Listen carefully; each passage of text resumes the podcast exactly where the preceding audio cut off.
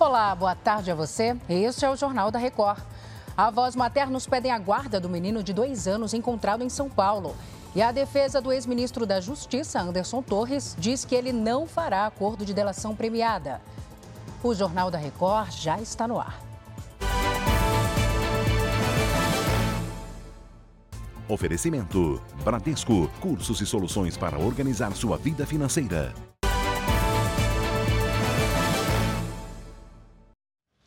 Os avós maternos do garoto Nicolas, de dois anos, pediram na justiça a guarda da criança. Ele pode ter sido vítima de tráfico de pessoas com a finalidade de adoção ilegal.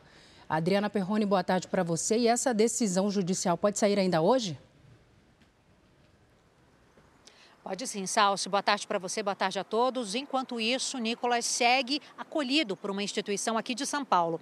O menino, que é de Santa Catarina, desapareceu no final de abril. Oito dias depois, foi encontrado com um casal em São Paulo. A dupla foi presa e a criança aguarda para ser levada de volta ao estado de origem. A mãe de Nicolas está internada desde o dia 2 de maio. Não há informação sobre o pai dele. Os advogados dos avós de Nicolas acreditam que conseguirão a guarda dele. Salsi. Obrigada, Adriana.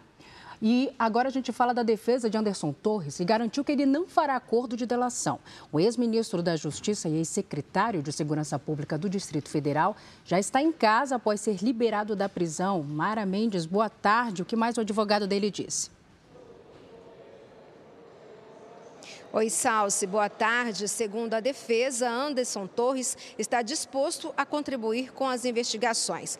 Mas o advogado Elmar Novak afirmou que não existe a possibilidade de acordo de delação premiada no inquérito sobre os atos de vandalismo de 8 de janeiro.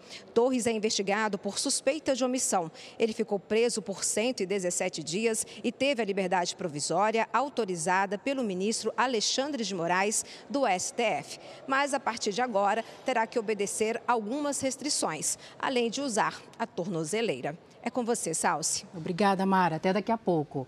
A Light, maior concessionária de energia elétrica do Rio de Janeiro, entrou com pedido de recuperação judicial. Paloma Poeta, boa tarde para você. E qual o motivo da crise da empresa?